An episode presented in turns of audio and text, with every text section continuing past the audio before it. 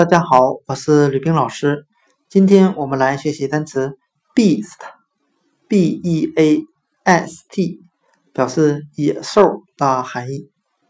我们用谐音法来记忆这个单词 beast，它的发音很像汉语的“毙死他”，枪毙的毙，死亡的死。我们这样来联想这个单词的含义：猎人用猎枪击毙了。森林里的野兽。今天所学的单词 beast，野兽，我们就可以通过它的发音联想到汉语的“毙死它”，击毙野兽来记这个单词 beast，野兽。